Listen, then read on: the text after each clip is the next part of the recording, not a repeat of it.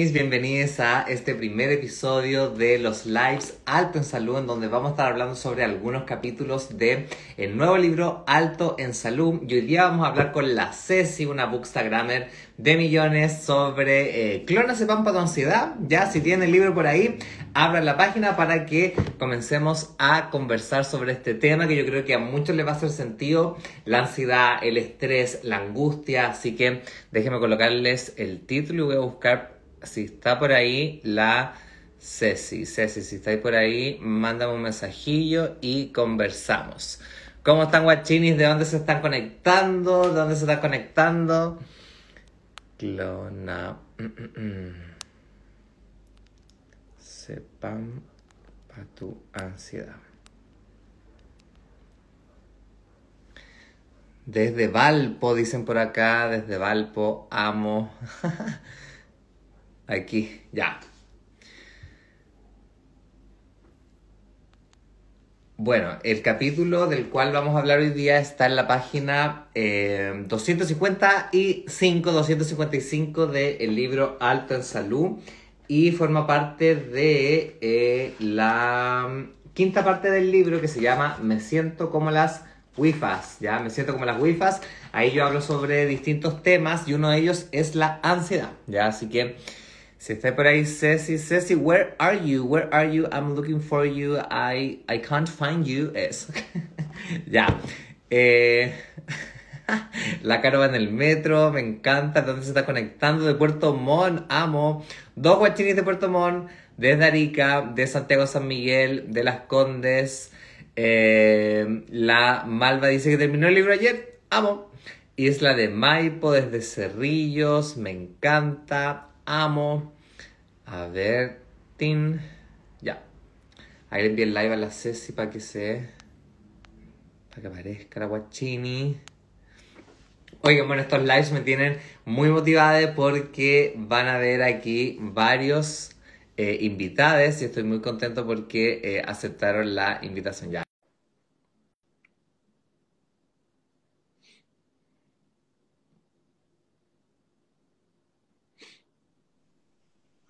Hola. Hello, ¿cómo estáis? Bien, ¿y tú? Muy bien, muy contento, muy contento. Perdón la demora, no lograba entrar. No sé qué le pasa al celu, pero se logró ahora. Bacán. Oye, primero que nada, Ceci, gracias, gracias, gracias por aceptar esta invitación. Estoy muy contento de que estés aquí participando. Y eh, antes de comenzar a hablar de eh, la ansiedad y lo que también tú nos quieras comentar, Cuéntanos un poquitín eh, a qué te dedicas, qué haces en Instagram. La es una bookstagrammer bacanísima, así que cuéntanos un poquitín más sobre ti.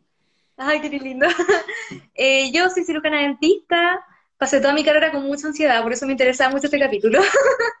Ajá. Eh, uno de mis escapes para la ansiedad era leer. Y así es como llegué acá igual a Instagram a hacer este bookstagram, acá donde comentamos libros, hacemos recomendaciones, dejamos reseñas. Y así es como llegué también al alto en salud. Ajá. Oye, y cuéntame, cuéntanos un poquitín a los guachinis, ¿en qué consiste ser un bookstagrammer? Yo amo, amo el término, pero cuéntanos un poquitín, ¿qué es un bookstagrammer? Ya, es, bueno, básicamente es una cuenta de Instagram que está dedicada a los libros, entonces, o sea, si a ti, guachini, te gusta mucho leer, yo de verdad los invito a motivarse a hacerse una cuenta y compartir sus lecturas, sus recomendaciones. La idea es que los posts vayan comentando los libros que han estado leyendo, qué les ha parecido, sus opiniones personales, porque de repente no encuentran reseñas o sinopsis como generales, pero uno quiere saber cómo, cómo le llega a la otra persona, qué cosas destacó de ese libro, qué le pareció. Así que eso más que nada es como el Instagram, es como comentar de libros, hay una gran comunidad de gente muy adicta y muy apasionada por la lectura, que lee un poquito de todo. Hay Instagram de fantasía, hay de ciencia ficción, hay de terror, hay un poco de todo, así que ahí para que vayan a buscar. Ya, amo, me encanta, chao. Oye, y eh, ahora tú ya saliste de, ya eres eh, médico, o sea, cirujano dentista, ¿cierto? Sí. Ya, o sea, ejército. ¿Y cómo ha estado tu, tu ansiedad después de haber salido de la carrera? ¿Se habrá eh, como manifestado por algún término en específico? Por ejemplo, a mí me daba ansiedad tantos ramos que tenía que estudiar y que no alcanzaba, no, no, no, iba a alcanzar en la carrera de medicina, no iba a alcanzar a estudiar todo lo que tenía que estudiar para cada uno de los ramos y las pruebas. Lo embarró. sí, yo me sentí igual. Hecho, también cuando fue mi, la, ¿cómo se llama? La defensa de la tesis, también yo estaba así, siento que no me sé todo, como que me da ansiedad, igual me lo sabía, pero como que me da el pánico de que, ah, para borrar. Así que sí, y cuando uno igual entra, o sea, empieza a trabajar, también no le da como la ansiedad de ir a recordar todo, como lo irá a hacer bien, o como que uno se le olvida que igual, como que igual tuvo sus pasantías, igual ha tenido pacientes en la universidad, como que uno le da esta cosa del síndrome del impostor y le da ansiedad al tiro. Pero ya pasé un poco ya eso, ya estoy como bien. Pero igual te quiero pedir todos los tips que tengas para la ansiedad porque esas cosas siempre vuelven. Sí, pues es verdad. A mí me pasaba cuando salí de la carrera que me puse a trabajar en el consultorio y eh, era, yo tenía la sensación de que no sabía nada, no sé, de no sé lo mismo. Y no saber nada después de como siete años era así, pero ¿cómo? Se me olvidó todo. Pero claro, después, a medida que uno iba atendiendo, ahí como que iban apareciendo mágicamente algunas cosas. ¿Te pasó algo similar? Sí, como que uno va a ir recordando de a poco y a medida que va viendo va agarrando más confianza, sí, pero sí, al principio una parte así como, ¡ah! como un pollo. como que uno se da cuenta que estuvo tantos años haciendo lo mismo que es como, nos falta esa seguridad, yo creo. Oye, y mm, además de que, ¿podrías comentarme un poquito sobre el mm, qué, qué, te hizo sentido del capítulo de la ansiedad, del, alto en salud, o, qué recuerdas un poco, o algún tip que no hubieses sabido? Cuéntanos un poquitín para que las personas cachen ahí en qué consiste un poquitín el libro El alto en salud. Aquí lo tengo todo marcadito porque me gustaron muchos capítulos, pero este me gustó en especial porque de verdad que soy muy ansiosa. y de los ejercicios que estaba leyendo acá, hay uno que me llamó mucho la atención, porque bueno, tú dentro de lo, había tres ejes de los que mencionas. El primero, el de la alimentación vegetal integral y la actividad física, que ayuda con el proceso de revertir los síntomas gastrointestinales. Comentas con como más hinchado, de repente con uno más ansioso. Después el proceso de la respiración consciente, de la meditación con los síntomas cardiorrespiratorios. Ese sí me lo habían mencionado antes, como que el típico ejercicio que te dan es de respirar profundo, ir contando hasta que se te logres como calmar la nube de ansiedad que le da uno. Pero el último es el que más me llamó la atención y si ojalá lo pudiera acá explicar como para todos porque encuentro que algo que no es como muy poco conocido, es el ejercicio de la retrospectiva. Ese sí que me dejó, wow, así, no, crazy. ¿Y lo, ¿Y lo hay hecho o no? Todavía no.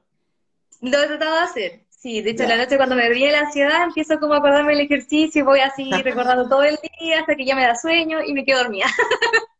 Sí, de hecho a mí me llamó la atención que eligiera ahí este capítulo, no por el tema de la ansiedad, que es algo súper frecuente y que tú y yo lo hemos vivido, sino que porque es un capítulo que yo escribí muy antroposóficamente, como que igual yo lo estaba releyendo y yo decía, chuta, no es un capítulo como tan fácil, entre comillas, de leer porque ocupo hartos términos que antroposóficos son medios complicados. ¿No te pasó eso al leerlo o te llamó la atención? O sea, me llamó mucho la atención, igual yo soy curiosa, si no entiendo como que me intriga más. Pero claro, por ejemplo, de repente mencionas lo del cuarzo en trituración y yo quedé así como, eso quiero, quiero saber más, así como, como todos esos temitas quería como igual preguntarte, como la parte más integrativa del tratamiento de la ansiedad que me dejaron así muy intrigada. Claro. Oye, bueno, a ver, estamos en la página 255 para los guachinis que tienen el libro. Eh, y bueno, como tú me hablas, bueno, en la antroposofía hay un ejercicio que se llama la retrospectiva, que es el que está hablando la Ceci, que yo eh, explico de forma simple para que UNE pueda hacerlo en su casa, ¿ya? Eh, porque generalmente para obtener acceso a esta información uno tiene que ir a un médico antroposófico, entonces yo dije, no, quiero que las personas tengan acceso a el ejercicio de la retrospectiva porque de verdad, eh, aunque, aunque ustedes no lo crean, em, hace cosas bastante maravillosas y que uno en la medida que lo va haciendo se va, va dándose cuenta, ¿ya? Así que eh, a ver, ¿te parece si leemos como esa, esa última parte? Es como la, es la última página del libro. Ya. Eh, yo parto, vamos como punto, punto aparte, yo y después tú. Ya. Ya. Dice, como última herramienta terapéutica para procesos ansiosos, puedo destacar el ejercicio de la retrospectiva, que otorga presencia, observación, atemporalidad y regeneración de la cuerpa etérica. Antes de dormir, encuentra un lugar cómodo donde sentarte, no acostade, con los pies tocando el suelo, manos en los muslos, espalda recta, respiración libre y ojos cerrados. El objetivo es visualizar en imágenes desde adelante hacia atrás gran parte de lo que hiciste en el día, desde que te sentaste a hacer la retrospectiva hasta que te despertaste en la mañana. No es necesario que visualices estas imágenes en reversa, basta con verlas tal como ocurrieron y luego visualizar el siguiente recuerdo. A diferencia de la diarrea mental, aquí no existirá el cuestionamiento de lo que podrías haber hecho diferente. Solo estás visualizando lo que ocurrió en el día sin juzgarlo ni juzgarte. Cuesta esa cuestión. O sea, yo me acuerdo cuando yo hacía la retrospectiva, era como, ay, podría haber hecho esto distinto, ¿cachai? ¿Por qué no dijiste esto otro? Ah? Claro. Eso, no, no, nosotros los seres humanos caemos ahí como, como en la diarrea mental, que es como un concepto que me gusta mucho. ¿Había escuchado hablando? Ah, o sea, ¿había escuchado el concepto de diarrea mental? No, te juro que me encantó. es como muy... ¿eh? Así es. ya, dice después. Em, tampoco existirá la exigencia de, que recuerdes todo lo que sucedió en el día, ya que como cualquier ejercicio requiere de un entrenamiento continuo para perfeccionarse. En este caso, estamos entrenando el músculo del pensar. Puede ocurrir que te desconcentres o que tu mente se quede detenida en alguna imagen. En estos casos no es necesario que empieces todo de nuevo, sino volver al recuerdo donde hubo desconcentración o detención y proseguir la retrospectiva. Una vez que ya sientas mucho sueño o cansancio, visualiza la imagen de tu despertar de ese día para cerrar el ejercicio y no dejarlo abierto. Ahora ya puedes dormir. ¿Cómo quedaron? listos para atravesar sus procesos ansiosos de forma antroposófica. A mí me encantó, me encantó el ejercicio. Algo que de verdad no conocía y igual sirve. Pero cuesta esa parte de que decías tú de no juzgarse, como de solo verlo y hacer como, ok, ya pasó el día, eso fue. Tipo, oye Ceci, y tú, tú eres muy autoexigente, cuéntanos así un poquitín, porque para las personas que somos un poquitín autoexigentes, a veces la ansiedad nos come. Sí, pues sí, sí, soy muy autoexigente. De hecho, como que cuando hacía, como decíamos recién, pues cuando hacía la retrospectiva era como, pucha, esto lo podría haber hecho mejor, o quizás podría haber alcanzado a hacer más cosas en el día, como que cuesta hacerlo sin juzgar, sin como tratar de instalarle mejoras al asunto, porque ya fue, en verdad, como que hay que dejarlo ir y soltar y a dormir. cuesta esa parte, cuando uno es muy perfeccionista.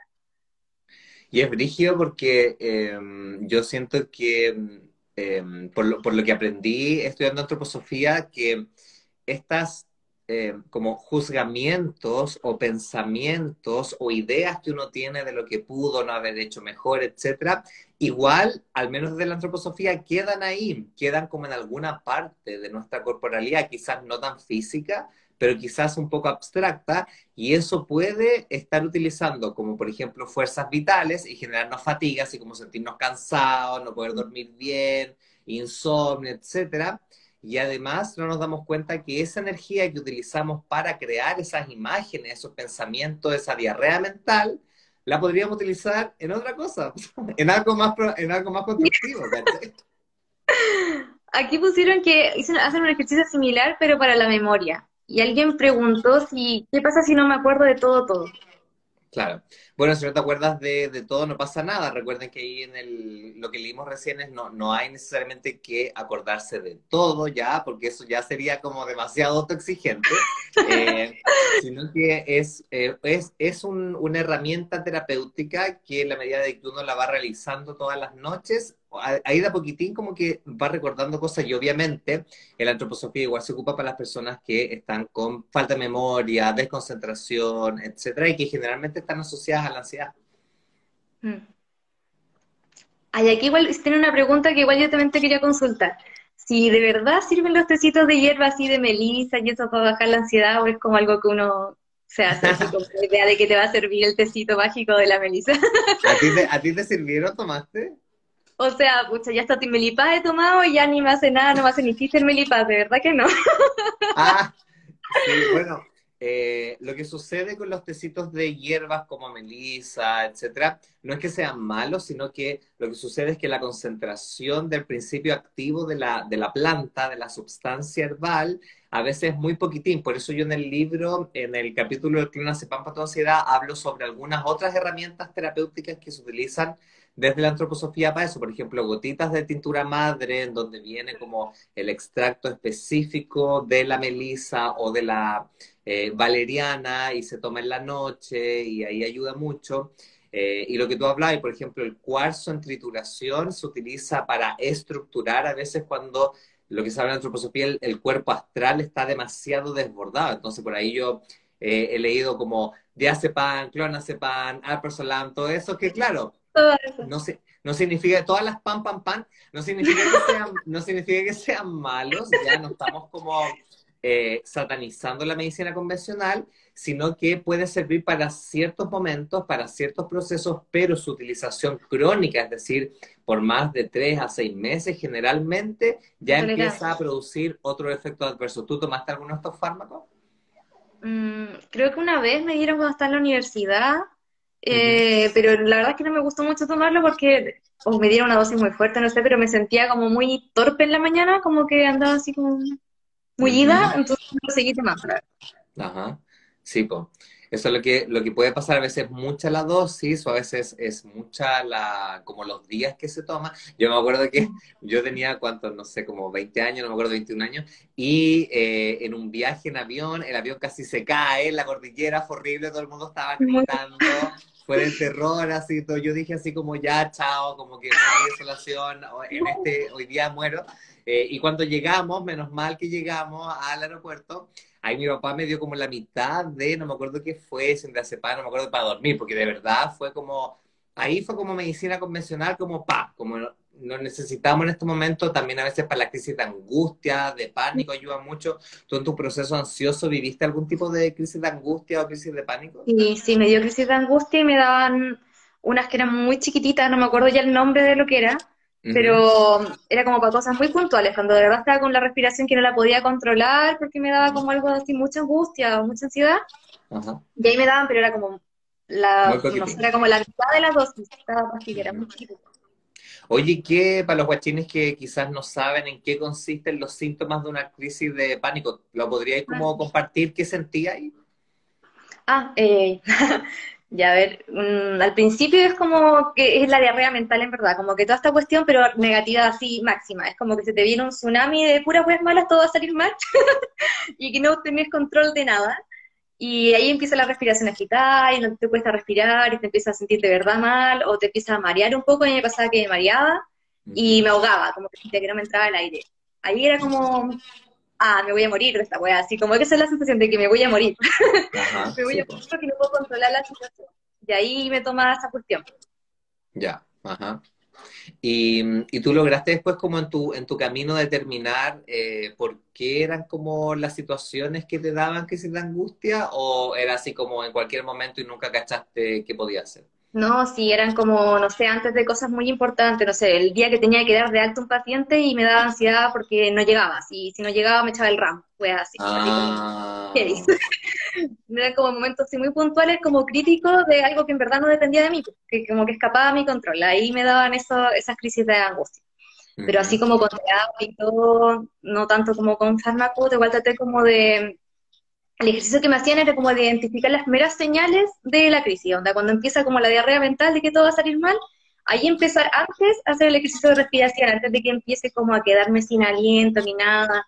Había como el ejercicio de masajear la palma de la mano y concentrarme en masajear y en respirar, y como que entre esas dos cosas y tomar agua.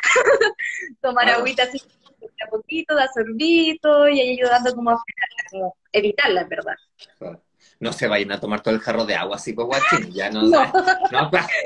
Un poquito, no así de una, no, al seco no. Sí, pues igual eh, todo lo que tú nos estás contando es muy bacán porque son como herramientas que ayudan a traerte al presente, es como, como sacarte de eh, esa diarrea mental que es como esto, esto, esto, esto, esto, ya como que te va y te va a otro lado, es súper loco. Sí, es heavy. Como que una cosa salta a otra y crece así gigante el tsunami de diarrea mental, es como una cosa tremenda, así que es importante ahí saber identificar como antes de ocupar. Claro. Las primeras señales de esa tiniebla.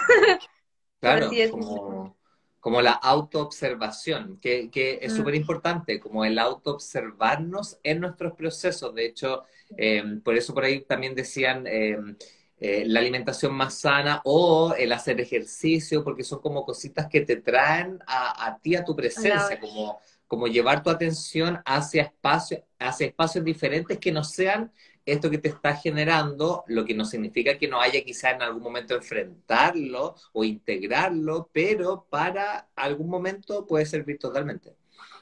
Sí, hoy acá están preguntando harto si la aromaterapia sirve y las flores de Bach también preguntaron. Bueno, sí, yo en el libro, en el libro hablo sobre em, algunos ungüentos que se utilizan de eh, lavanda, de rosa, y, de otras, Sí, está por ahí. Eh, y claro, es porque, por un lado, eh, si es que uno ingiere algún preparado asociado a estos no aceites esenciales, ya no aromaterapia, pero, por ejemplo, tintura madre u otra cosita, esto puede ayudar por dentro, pero si es que se huele, también nosotros sabemos que tenemos eh, receptores olfatorios directamente ligados a nuestro plano neuro, neurológico, ¿ya? Y entonces eso también ayuda a disminuir la sintomatología, como por ejemplo la taquicardia, eh, la sudoración, eh, la respiración muy rápida que se llama taquipnea, etc. Mm. Sí, acá Oye, Ceci, tú, em, yo me acuerdo, Guachinis, yo me acuerdo que la Ceci tiene una noticia, yo, pero yo no me acuerdo muy ah. bien si era en este momento o después. Cuéntanos un poquito sobre eso. Yo acá un salud para sortear a toda la gente que está acá tienen un, hay un post en, en mi Instagram que está, dice como gana un ejemplar, y ahí tienen que ir a participar, a comentar, etiquetar a dos personitas, compartir la historia, y así que al final de todo esto lo sorteamos, yo lo tengo listo ya para lanzarlo, pero le aviso a todos los que están acá, si es que no se sabían, que vayan al post a participar para un ejemplar de alta en salud, y ahí al final sorteamos, lanzamos el sorteo. Ya, buenísimo. Bueno, entonces vuelvo, a, vuelvo a, dar la invitación. En el perfil de la Ceci está el concurso para ganarse un librito alto en salud, así que vayan después de este live para poder ahí ganarse un librillo. Oye, Ceci, algo más que nos quieras compartir, ya estamos ahí cerrando un poquitín, pero algo más que nos quieras compartir de la ansiedad o algo, alguna otra cosa. Yo sé que eh, te leíste el libro entero, así que muchas, muchas gracias por haberlo leído. Eh, ¿Alguna otra cosa que nos quieras compartir o que te haya llamado la atención del librito? Eh, igual he tratado y he empezado a hacer cambios. O sea, por ejemplo, no sé, hay un, hay un capítulo, no sé si creo que no, no está dentro de los likes, pero una que se llamaba como Estoy hincha como sapo, una cosa así. que hablaba sobre uno, la alimentación que tiene que andar muy hinchado. Y a mí me pasaba mucho, y es que yo soy muy buena para los lácteos. Era, ya lo estoy dejando. Pero era muy buena para el queso, para el yogur, para la leche, el café siempre con un chorrito de leche. Así siempre.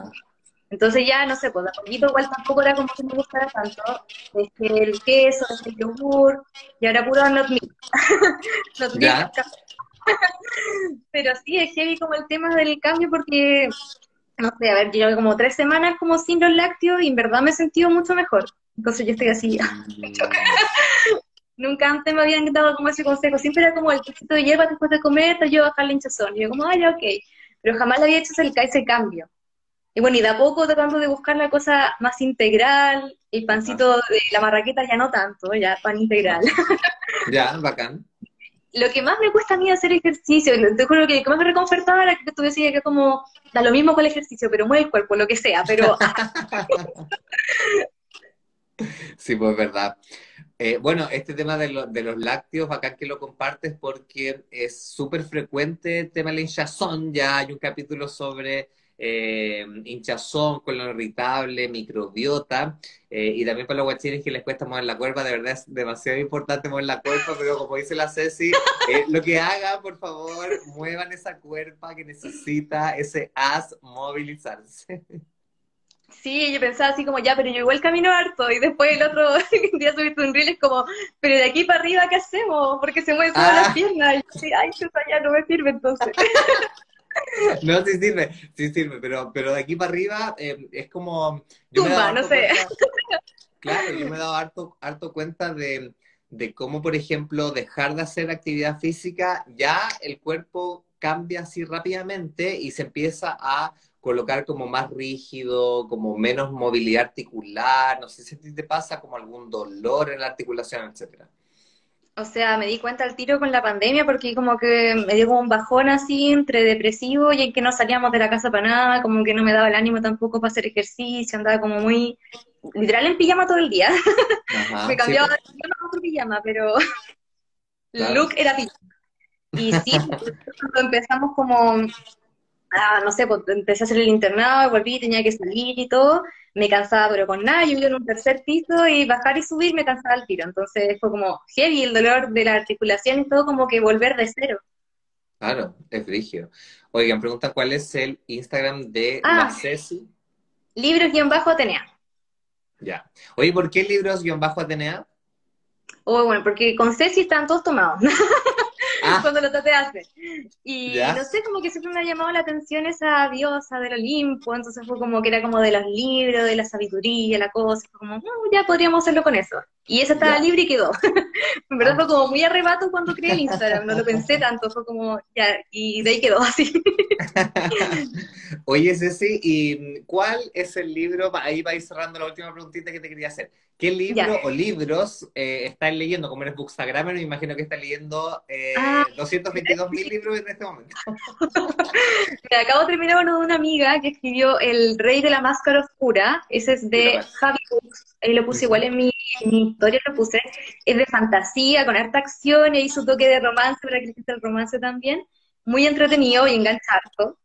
Y el otro que me estoy leyendo, que también tiene harto de neurociencia y me llamó mucho la atención, Así que te lo recomiendo harto, Nico, porque igual quiero saber qué opinas después de ese libro. Se llama El peligro de esta cuerda de Rosa Montero, que habla sobre la, hace como el link entre las grandes mentes creativas de la historia y un poco la locura y los problemas de salud mental y depresión y las adicciones, todo eso. Ay, amo, me encantó. Ya, ahí te voy a preguntar, te, voy a preguntar de nuevo porque ahí me mandé como una fotito y todo. Yo estoy leyendo este, yo estoy leyendo este, que lo leí hace 10 años y ahora lo estoy leyendo de nuevo. Dune. Ah, ¿Lo leíste? Porque esos son varios, ¿no? Son como cuatro. Son como 20, pero son como... pero los primeros seis libros son de, eh, del autor, pues, Fran Herbert, ¿cachai? Ya, ya. ¿Y después sacaron como un spin-off? Después el hijo escribió como otros asociados y otros ah. autores más, entonces como es muy bacán y a mí me gusta mucho porque eh, ahora, después, leerlo 10 años después, como que me voy dando cuenta en la lectura de eh, por qué un libro tan reconocido, ganó tantos premios, está como súper bonitamente creado, los capítulos, de verdad es como muy bacán por si quieren ahí seguir expandiendo la lectura. ¿Ciencia ficción o no? El Dune es de ciencia ficción, es de ciencia ficción. Si yo vi la película igual, y una amiga leyó el libro y me iba diciendo como, oh, esto pasó así o esto pasó así. Ajá.